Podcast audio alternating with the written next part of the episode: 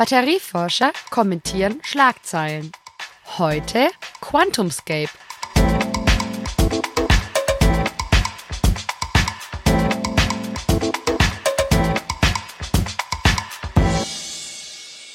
Hallo und herzlich willkommen zu Batterie News. Batterieforscher kommentieren Schlagzeilen. Daniel, ein Satz zu unserem neuen Format Batterie News. Normalerweise interviewen wir hier ja Forscherinnen und Forscher in etwas längeren Gesprächen äh, zu ihren Fachgebieten.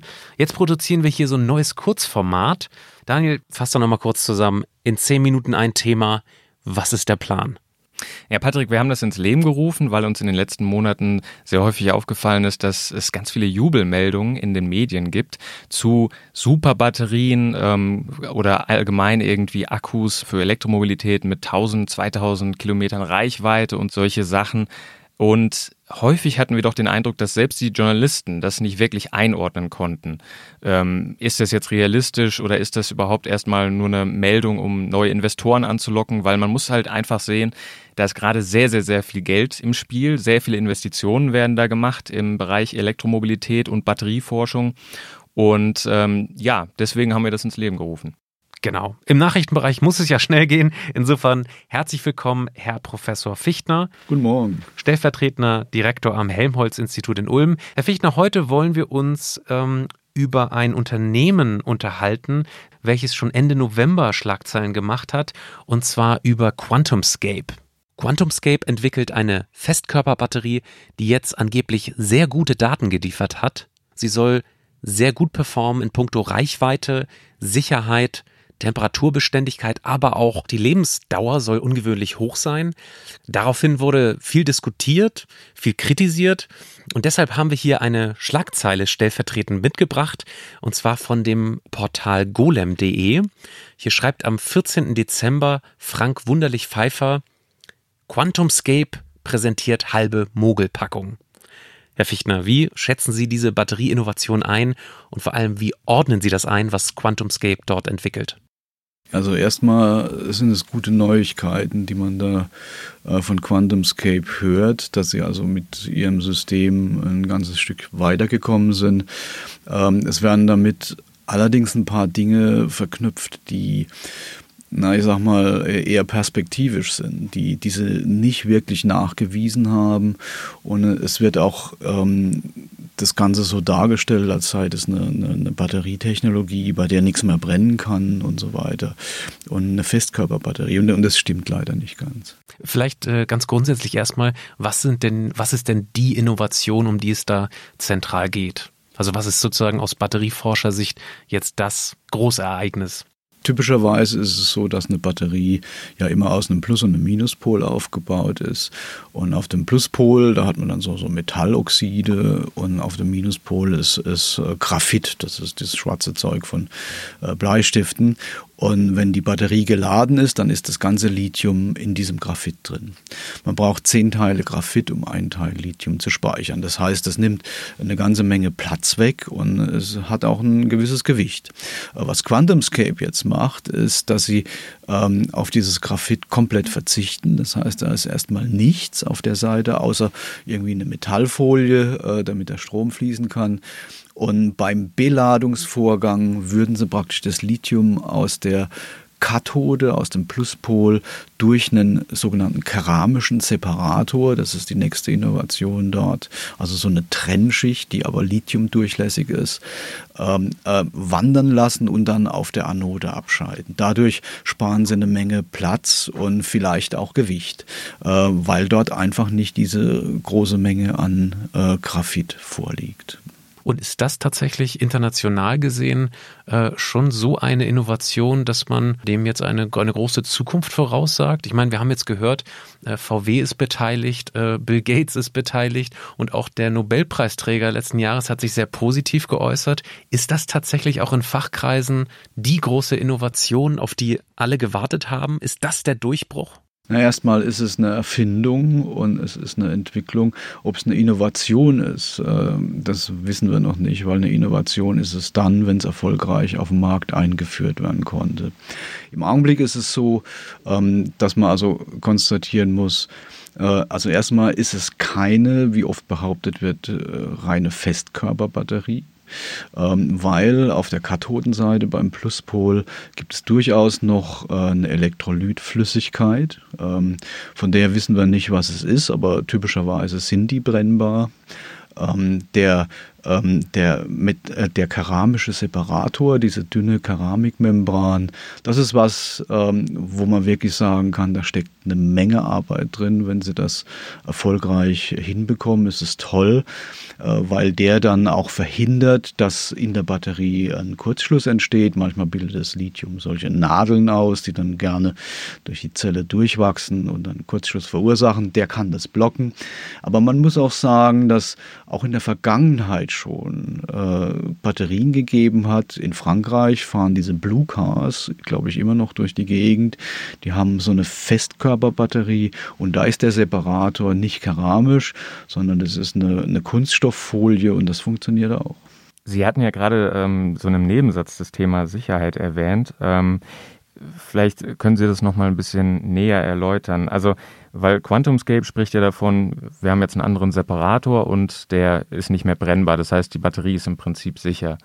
Ähm, Sie haben es jetzt kurz gesagt mit den äh, mit diesen Nadeln, die sich da ausbilden können. Ähm, vielleicht können Sie da nochmal näher drauf eingehen. Ist es tatsächlich so, dass das dann deutlich sicherer wäre oder ähm, was, was brennt alles in der Batterie?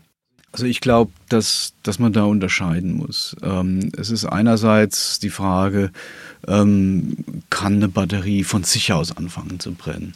Und mit so einem äh, keramischen Separator ist das, wie man sagen, weitestgehend ausgeschlossen. Das ist schon ein Element, was, ähm, wenn es wirklich ähm, äh, perfekt gemacht ist, dann auch eine, eine perfekte Sicherheit bieten könnte.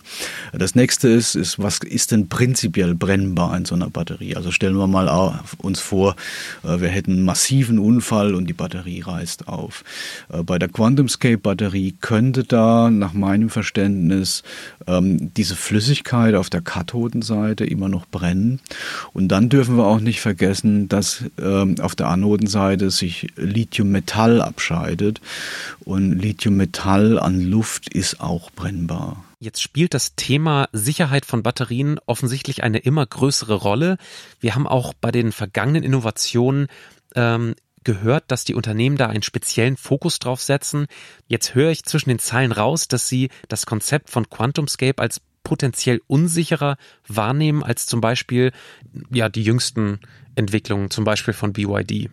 Also potenziell als unsicherer. Ähm, das kann man so nicht sagen, weil ähm, BYD zum Beispiel mit ihrer Blade Battery, die haben ja eine Batterie völlig ausentwickelt und haben die bereits in einem kommerziellen Modell verbaut. Und wenn man da einen Nagel reinschlägt, dann erwärmt sich die Einstelle, Einstichstelle um 50 Grad. Das heißt, da passiert praktisch nichts mehr, ja, während andere Batterien dann äh, äh Feuer fangen. Bei QuantumScape ähm, wage ich hier noch keine Prognose, weil die haben noch keine richtigen Batterien gebaut. Und das ist, das ist vielleicht auch was, äh, was man hier sagen muss die ganzen Daten, die Sie jetzt präsentiert haben in Bezug auf mögliche Reichweite oder Schnellladefähigkeit, das sind an Laborzellen äh, gemacht, die ähm, noch nicht einer realistischen Konfiguration von einer späteren kommerziellen Zelle äh, nahe kommen. Also die, die Laborzellen, die sie im Augenblick verwenden, die haben nur die Hälfte des Aktivmaterials drin, wie man es normalerweise in einer kommerziellen Zelle heute hätte. Ähm, über die Gründe dafür kann man spekulieren. Ähm, und diese Schnellladefähigkeit, die haben sie an einer sogenannten symmetrischen Zelle getestet. Das heißt, gar kein realistisches System, sondern sie haben auf beiden Seiten des Separators einfach Lithium, äh, metallisches Lithium verwendet und haben das da hin und her geschickt. Ähm, ich hätte ein bisschen mehr Vertrauen, wenn sie das mit einer tatsächlich, ähm, also mit einer realistischeren Konfiguration, so wie man es eben auch erwarten würde, hinterher äh, gemacht hätten. Warum sie das nicht gemacht haben, darüber kann man spekulieren. Das hört sich jetzt insgesamt das Resümee an, wie eben dieser Artikel, den wir gerade zitiert haben. Ähm, dort wird gesagt, dass das Alleinstellungsmerkmal von QuantumScape tatsächlich sehr marginal ist. Es ist weder praxiserforscht, die Batterie ist auf den ersten Blick nicht unbedingt sicherer, billiger oder eben leichter. Würden Sie das auch so unterschreiben für den Moment? Ja, wir wissen es halt nicht. Ähm, das heißt, ähm, also ich, was, man, was man sicher nicht sagen kann, ist, dass es äh, billiger, sicherer und leichter sein wird, weil das wurde einfach noch nicht gezeigt und es ist auch aus diesen Daten noch nicht wirklich äh, äh, beweisbar. Ähm, man kann da optimistisch sein. Ich finde es auch toll, dass sie da einen völlig neuen Weg beschreiten. Ähm, aber dann zu sagen, wir sind schon da, wo wir hinwollen, das ist ein bisschen zu früh. Es wäre aber, wenn Sie so wollen, doch sehr, sehr gut für die deutsche Automobilindustrie. Jetzt ist auch VW beteiligt, vielleicht an so einer Erfolgsstory. Wie schätzen Sie das denn ein? Falls QuantumScape jedoch den Durchbruch erreicht hat, wäre das doch eine tolle Nachricht für Autoland Deutschland. Ja, auf jeden Fall. Also wenn Sie, wenn Sie damit Erfolg haben würden und könnten an anderen Zelltechnologien vorbeiziehen, ähm, dann wäre das eine tolle Sache. Ähm, man muss allerdings auch davon ausgehen, dass die anderen in der Zwischenzeit natürlich weiterarbeiten, weiterentwickeln. Tesla macht ja jetzt auch diese, diese ganzen konstruktiven Maßnahmen. Ähm, am Ende wird sich, ähm, wird sich herausstellen, wie das ganze System, also das Auto mit der integrierten Batterie, ähm, äh, sich verhält, wie leistungsfähig das sein wird, wie schnell ladefähig und, und wie weit man damit kommen wird. Das ist die Nagelprobe am Ende und davon sind wir noch ein Stückchen entfernt bei QuantumScape. Ja, vielen Dank, Herr Fichtner, für diese Einschätzungen. Wenn Sie da draußen als Hörer oder Hörerin jetzt noch Fragen haben, dann stehen wir natürlich bereit. Daniel.messling.kit.edu oder patrick.rosen.kit.edu oder auch über unsere Twitter-Kanäle Helmholtz Ulm und Polis Exzellenzcluster. Genau. Oder ähm, wenn Sie selbst irgendwelche Meldungen gelesen haben über besondere ähm, Batterieinnovationen, die angepriesen wurden und das mal gerne eingeordnet hätten von einem Experten, schreiben Sie uns an, wie Patrick gerade schon gesagt hat. Wir freuen uns. Bis zum nächsten Mal. Vielen Dank für Ihr Kommen, Herr Fichtner. Alles Gute.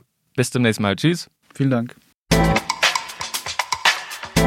Batterieforscher kommentieren Schlagzeilen.